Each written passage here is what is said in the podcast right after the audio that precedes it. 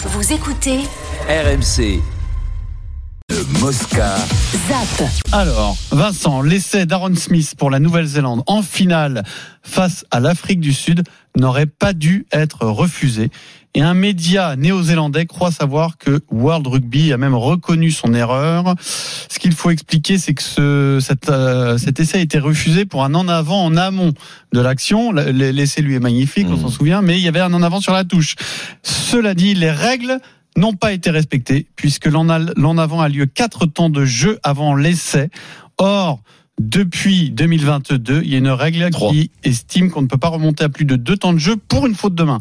Alors Hmm. pour d'autres Ah. fautes, c'est une autre euh, Oui, pour histoire. une Pour une brutalité, faute de main, Pour une brutalité, oui. deux temps de jeu. Donc, regrets là? cet essai aurait dû être Ils auraient validé gagné. Hmm. et probablement Non, la Nouvelle-Zélande aurait dû être le les, les Sudaf sont des, des champions super, il n'y a pas de souci, mais ils ont eu, un- ils ont eu la chance, une, Une baraka, réussite à les réussite coups à tous les incroyable. coups incroyable. Ils sont menés, bougés par les Anglais, qui, qui arbitrent, qui, qui ont le même arbitre que nous, mais qui cette fois-ci sifflent les photos au sol et tout ça, donc ils se font secouer. Skynan, c'est ça, Sky, Skyman? Plus on avance. Scatman, le moi, le moi, Ouais, ça va finir comme ça.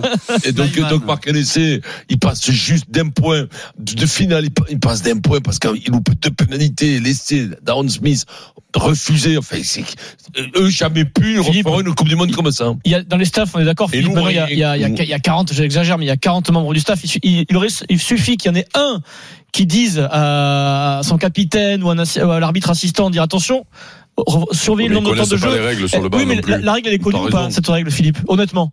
Est-ce que dans le staff de la Nouvelle-Zélande, il y a des, des techniciens qui Tu auraient viens pu de l'apprendre à Philippe, la règle. Non, mais ça, ça pose un, une, un, v- une vraie, un vrai problème sur l'arbitrage vidéo, Hum. parce que sur cette Coupe du Monde, euh, on a donné trop d'importance euh, à l'arbitrage, à l'arbitrage vidéo, et donc euh, l'arbitre avait accepté le, accepté l'essai. Le, capitaine sud-africain a demandé en disant qu'il y avait un en avant, en amont sur la sur la touche, et donc ça a été le bunker qui a décidé. Donc euh, je pense que sincèrement, on, on, beaucoup euh, de l'arbitrage sur cette Coupe du Monde, mais je pense qu'il y a eu un vrai problème avec le bunker, parce qu'en Mhm. plus le bunker n'était pas sur le lieu du stade, mais ils étaient tous à Roland-Garros. Roland-Garros, dans les bureaux. Et, et là-dessus, c'est encore une erreur, comme il y en a eu en quart de finale avec la France, comme il y en a eu aussi en demi-finale.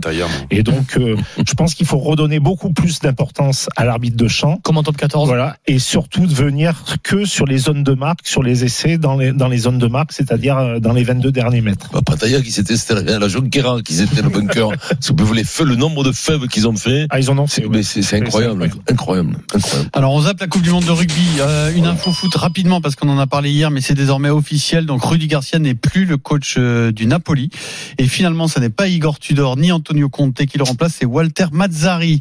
Euh, Walter Mazzari qui a une longue carrière euh, en Italie, qui est passé notamment par l'Inter et dont le dernier club c'était Cagliari, euh, d'où il est parti en 2022. Walter Mazzari, tu te souviens ou pas de Walter Mazzari? Me dit quelque chose, Walter. Il a une cabine incroyable. Ah ouais? Ah, ouais, il a j'aime bien une sa coupe de cheveux, on a l'impression qu'il a une, une moumoute Une des moumoute. C'est Joe Mazzo un peu. Voilà. Quel il a, ce gars?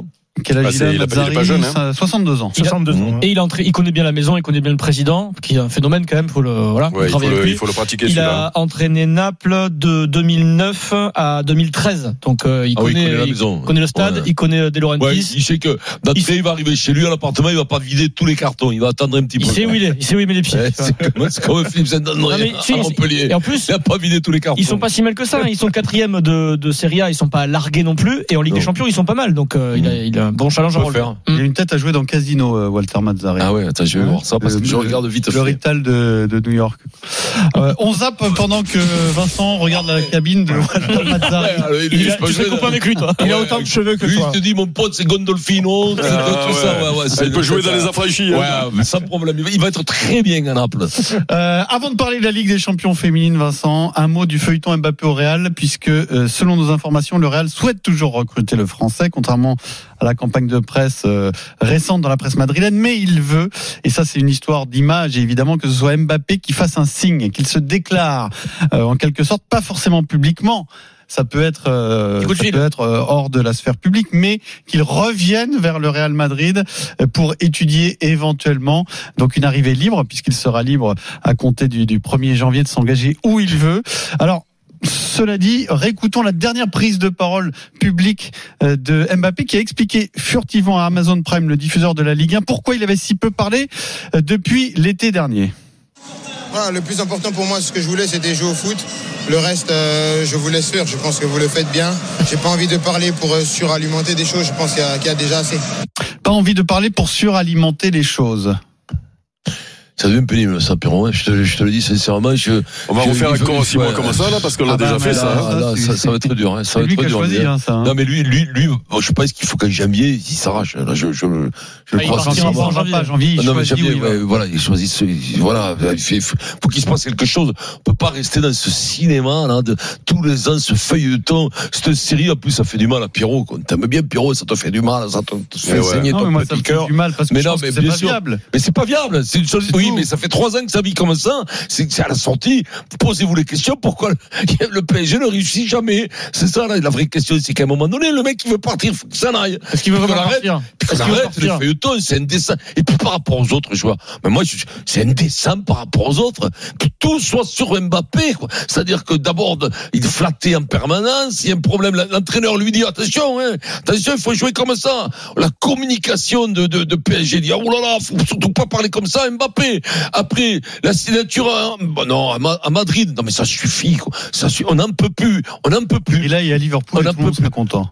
Hein Voilà. Qu'il Là, il y a aille- Liverpool le monde au, Glasgow Rangers en Écosse. Voilà. Voilà un beau défi. Voilà un ça, beau défi. Voilà. Il serait champion C'est c'est des, d'Écosse. c'est des beaux clubs, ça. hein. Ah, Sûrement que c'est des beaux clubs, mais bon, je pense pas qu'ils aient les sous pour. euh, Alors pour on le zappe hein. Mbappé. Un mot quand même ce soir début de la Ligue des Champions féminines. Trois clubs français.